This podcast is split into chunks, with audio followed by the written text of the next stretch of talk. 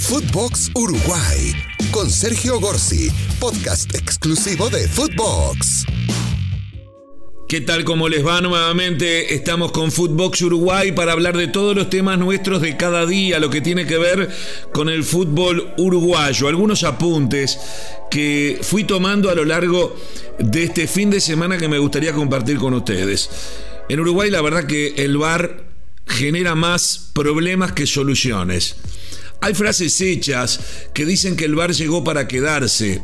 Ok, llegó para quedarse, no llegó para solucionar nada y todo parece ser mucho peor que antes, porque yo puedo entender que un árbitro cometa un error, está con las pulsaciones a mil, está corriendo, de repente lo tapa uno y puede ser que no vea algo. Pero lo más grave es cuando todo eso se traslada a una oficina, a un container, a una camioneta, a un lugar donde hay una cantidad de árbitros que supuestamente están con un montón de cámaras para ayudar al árbitro que está en la cancha y terminan discutiendo entre ellos como si fuesen un programa deportivo de televisión o de radio. Entran a debatir, no se ponen de acuerdo, pasan los minutos, estropean el partido y finalmente no siempre parecería que encuentran la solución más justa al problema que ellos sí encuentran. Y acá es el tema. El VAR, al menos en el Uruguay y en algunas partes del mundo lo he podido ver a través de la televisión, se transformó en un cazador de errores para que los goles no sean goles. O sea, hay un gol y automáticamente hay que ver el VAR y si la pelota no se fue afuera, no hubo una falta, pueden ir dos o tres minutos para atrás y encontrar alguna pequeña irregularidad que nada afectó al producto final para decir entonces no fue gol. Se han dado situaciones insólitas y en el Uruguay no es la excepción, sino que se ve aún agravado por una falta de pericia de quienes tienen que hacer eso. Además de todo, por un tema económico en el Uruguay, eh, no hay eh, condiciones de poner VAR en los ocho partidos de primera división. Entonces se pone en cuatro, pero como no hay condiciones de poner en los ocho y los clubes no se pusieron de acuerdo en cómo instrumentarlo, se le dio las potestades a los clubes de aceptar o no si quieren VAR. Entonces, la mitad de los clubes entienden que hasta que no haya VAR para todos, ellos no aceptan en sus partidos que haya VAR. Entonces, hay VAR en algunos partidos siempre y cuando se enfrenten dos de los que firmaron una carta de autorización del VAR. Una cosa desprolija que genera un montón de injusticias o genera que existan situaciones que todos vemos por televisión en partidos en donde no hay VAR que nos preguntemos, pero ¿cómo? Si en este campeonato hay VAR y hubiese habido en esta cancha, hubiese pasado tal o cual cosa. Realmente es tremendo, las situaciones son increíbles. En este fin de semana uno de los temas más polémicos fue en el partido entre Nacional y Rentistas. Nacional que precisa los puntos para no perder pie en su lucha por el tricampeonato, eh, tuvo a su favor un tiro penal que el argentino Vergesio remató. El arquero Rossi atajó y el VAR lo hizo tirar de vuelta porque había invadido uno de los futbolistas rentistas. Bien obligado a tirar de vuelta. Lo tiran de vuelta y nuevamente lo ataja Rossi y el VAR entiende que se había adelantado unos milímetros el arquero y por lo tanto había que tirarlo por tercera vez se cambió de argentino, ya Vergesio no volvió a rematar, dicho sea de paso, si le computamos estos dos penales al goleador histórico de Nacional en este siglo XXI, que tiene 37 años y que parece que entró en estos últimos meses en una sequía goleadora tremendo, tremenda. Bueno, lleva errado siete penales y contamos estos dos como válidos, pero en definitiva no van a ser computados porque el juez lo mandó tirar por tercera vez y otro argentino, Leandro Fernández, fue el autor definitivo de ese gol. El partido terminó 2 a 2. Nacional siguió perdiendo puntos y ve cómo se le complica su clasificación a la final del campeonato uruguayo para pelear por el tri en este, en este año. Pero esa es otra historia. A mí lo que me preocupa es, en algunos partidos hay VAR, en otros no, y esto permite que en un partido donde Nacional era local, Nacional era el grande, Nacional era el que tenía la hinchada, algunos mal pensados, con cierta lógica, conociendo lo que ha sido la historia del fútbol uruguayo, piensen, el VAR, si hubiese sido al revés, si hubiese animado de hacer patear tres veces un penal hasta que sea gol del equipo pequeño, del equipo chico y sin hinchada, es decir, genera eso, genera los malos pensamientos. Em, hablando de VAR también, el VAR no siempre es claro con respecto a las posibles situaciones de expulsión. Lo vimos en la eliminatoria cuando el, colombiano cuadrado metió un codazo en la garganta de Matías Viña de Uruguay y el VAR entendió que ese codazo no, no era para roja o en alguna situación donde incluso futbolistas uruguayos tuvieron faltas muy pero muy fuertes contra futbolistas ecuatorianos y tampoco el VAR hizo observaciones como para generar eh, que el juez vaya a verla aunque sea para darse cuenta que eran para roja. En el caso claro, una situación de Naita Hernández que me viene a la memoria para que vean que no lo digo con la camiseta puesta. Eh, por otro lado, se dieron dos situaciones increíbles en los últimos días. De los pocos jugadores del medio local que son citados para la selección uruguaya, uno de ellos es Sergio Rochette, el arquero de Nacional, que es el tercer arquero de la selección. Pues bien, en una incidencia de juego el jueves pasado, en el fútbol que se jugó en tres semanas, eh, tenía la pelota en su poder, en carrera el delantero rival Beglio siguió de largo, lo tocó, intentó sacársela cuando él ya la tenía en las manos, creo que ahí se equivoca, debió haber saltado por sobre el arquero, lo cierto es que le pegó en una mano, le fracturó un dedo y lo saca de las canchas por dos meses.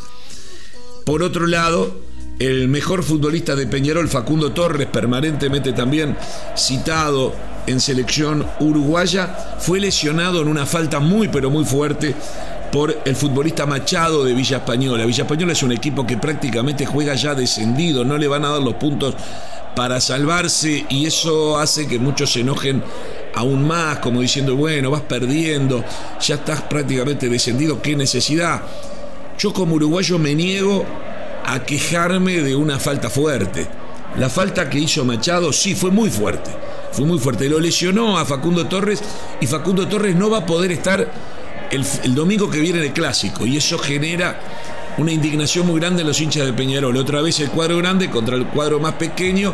Eso genera que todo el mundo esté hablando de eso. Es cierto, era evitable, fue de excesiva violencia, fue en la mitad de la cancha, no parece tener una lógica deportiva esa falta pero a Machado ahora se lo está acosando a través de redes sociales, a través de, hinchas de Peñarol, como que actuó poco menos que comprado por el rival de Peñarol, por Nacional, para lesionar al mejor jugador de Peñarol de víspera del clásico. Me parece todo esto una locura. Me parece que los uruguayos no podemos eh, quejarnos cuando hay una falta fuerte. No todas las faltas fuertes terminan mal y a veces faltas que son más pequeñas terminan mal. No necesariamente terminan en lesiones importantes. Se equivocó cierto Machado, pero calculó mal, llegó tarde y le dio más espectacularidad a esa situación.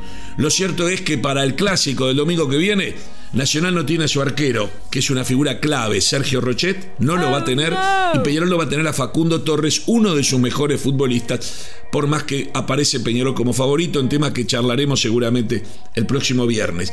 A nivel de futbolista de selección sigue encendido Luis Suárez, que anotó dos goles para la remontada del Atlético Madrid, uno de ellos de penal, pero sigue haciendo goles y siendo muy participativo, a pesar de que todos sabemos está en una situación que es lejana al gran Suárez. Imagínense lo que fue, o recordemos lo que fue Suárez en los últimos 10 años, si no estando en su mejor situación, sigue siendo noticia por los goles que conquista.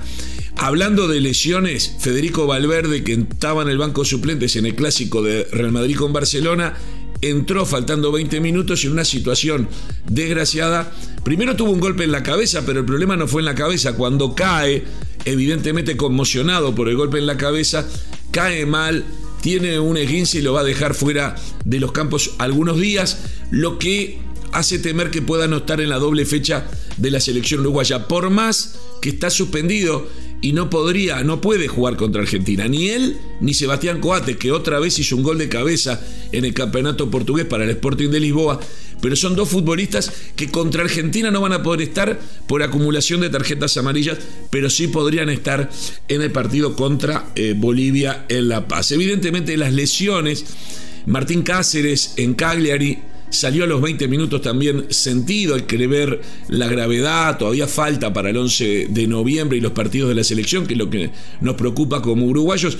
Naita Hernández también salió sentido faltando 20 minutos, insisto, no son lesiones en principio tan graves, pero habrá que hacerles un seguimiento. E incluso el zaguero de América de México, Sebastián Cáceres, que por primera vez fue reservado para la selección uruguaya y que tenía buena chance de estar en la citación, me cuentan que salió lesionado este fin de semana en el América de México o, terminó el partido algo sentido, pero esto no quiere decir que no se recupere pronto, habrá que ver esa evolución. Son cosas que preocupan a los uruguayos de cara a lo que va a ser la selección en los partidos contra Argentina y contra Bolivia. Pero insisto, aquí en Uruguay el gran debate sigue siendo el VAR, el mal manejo de VAR, desde todo, punto de, desde todo punto de vista. No hay la cantidad suficiente de árbitros preparados, no saben manejar los tiempos. El episodio que conté de Vergesio con tres veces tener que patear el penal, el último ya no lo pateó él, pero lo había errado dos veces, se lo había atajado dos veces y lo pateó su compatriota Leandro Fernández,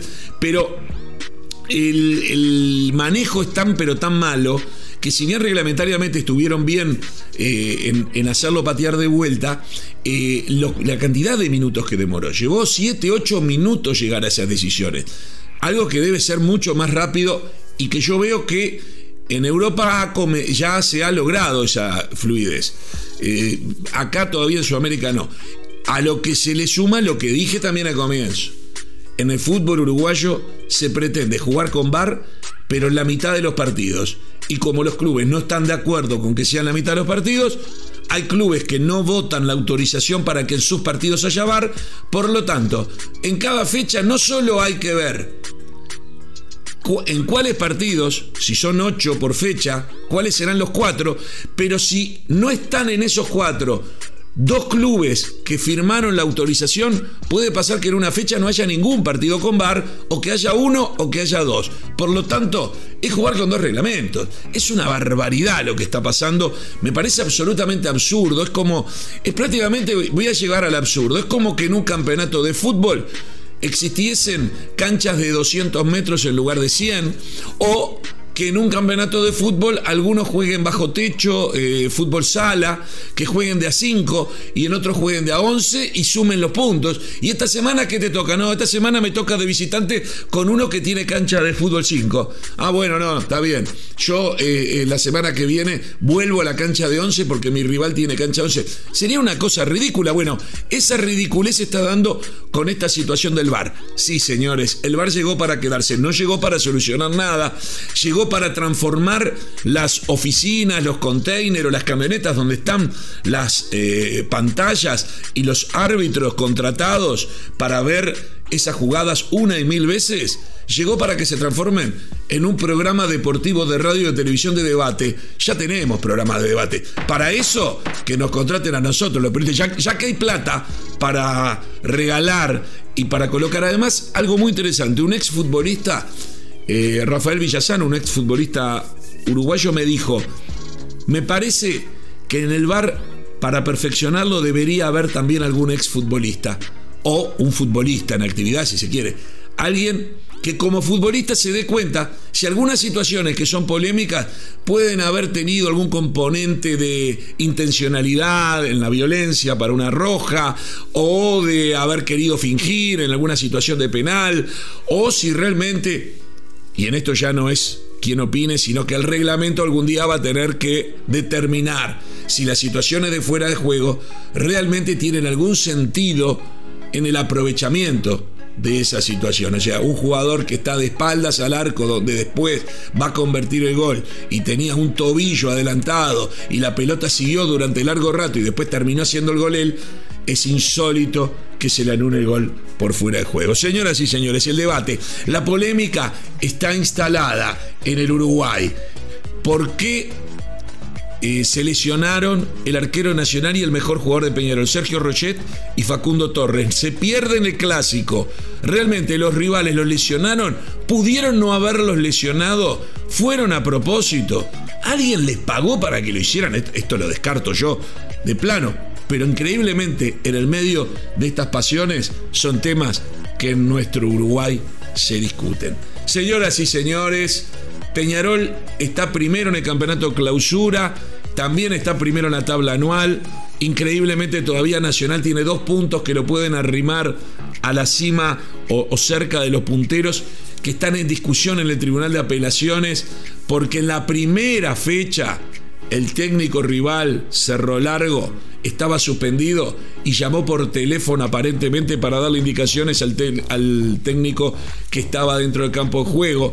Desde la primera fecha, ya van nueve, desde la primera fecha se está discutiendo quién tenía razón y si va a ganar los dos puntos que perdió porque fue empate, si le van a dar esos dos puntos a Nacional o si se los van a dar Cerro Largo. Toda esta confusión en un fútbol que tiene una historia maravillosa y que pretende seguir escribiendo nuevas páginas a pesar de todos estos desaguisados.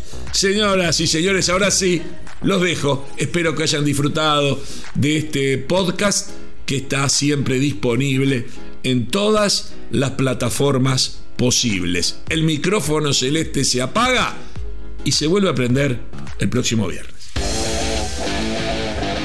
Footbox Uruguay con Sergio Gorsi, podcast exclusivo de Footbox.